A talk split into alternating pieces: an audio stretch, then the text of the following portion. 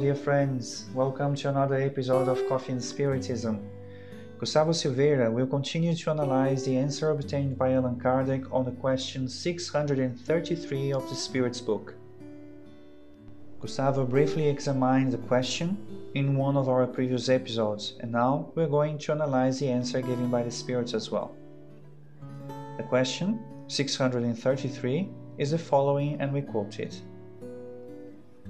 The rule of good and evil, which may be called the rule of reciprocity and solidarity, does not apply to individuals' own conduct regarding themselves. Can they find a rule and a safe guide for such conduct in natural law? And the answer is When you eat too much, it harms you. Well, then, that is God letting you know how much you really need, and when you exceed it, you are punished. The same applies to everything else. Natural law outlines for all humans the limit of their needs, and when they exceed the limit, they are punished by suffering. If they would always listen to that voice that says, Enough, they would avoid most of the ills they accuse nature of. Unquote. First of all, we would like to emphasize that the word punishment does not characterize an executioner and hateful God.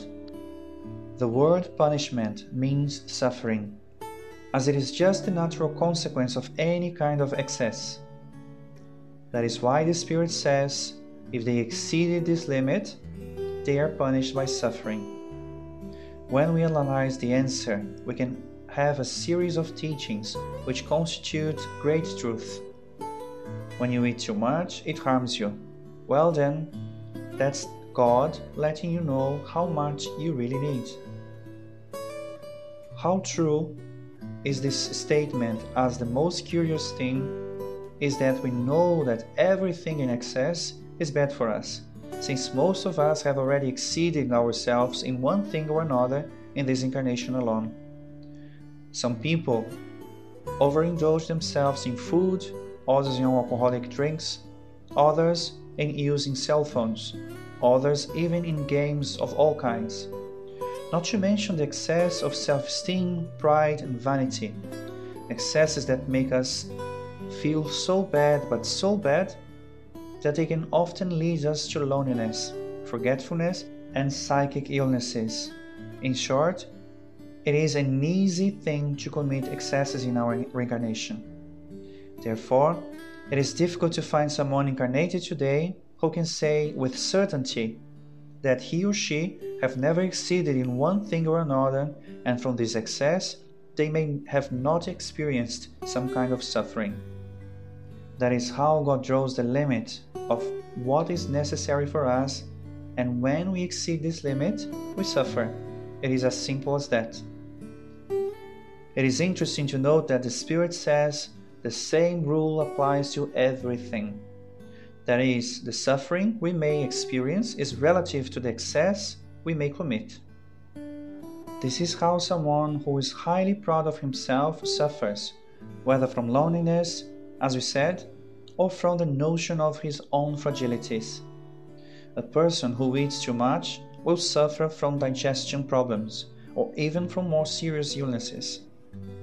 Someone who makes too much use of their electronic devices may damage their eyesight, may have sleeping problems or anxiety. Someone who abuses alcoholic substances may acquire different illnesses and they will certainly have spiritual issues related to spiritual influences. And finally, it is easy to see the afflictions resulting from our excesses. And here, it is unnecessary to talk about the use of cigarettes, illicit drugs, and so on. Before you say, you do not know what would be the limit nature has drawn for you in such situation.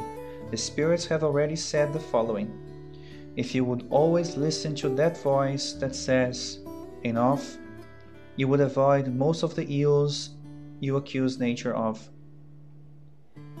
We have an inner voice that we also call conscience, which tells us when it is time to stop. it is necessary to pay attention to it.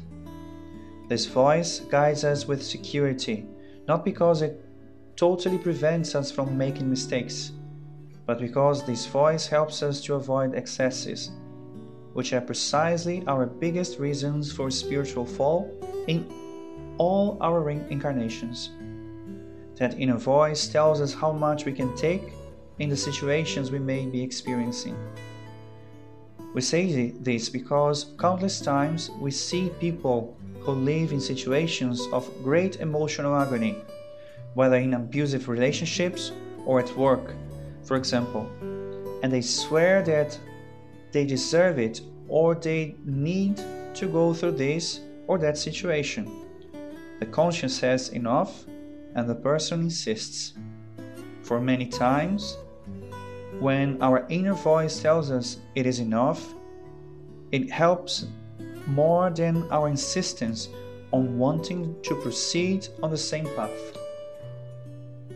Of course, if the feeling that motivates you to continue is noble and you have interests other than your own, then we will be the first ones to say that such an attitude is beneficial. However, it is fair to ask whether we can do our best when we no longer have the strength to continue. We must remember that if we want to help in any way, we need to be in good conditions to do so.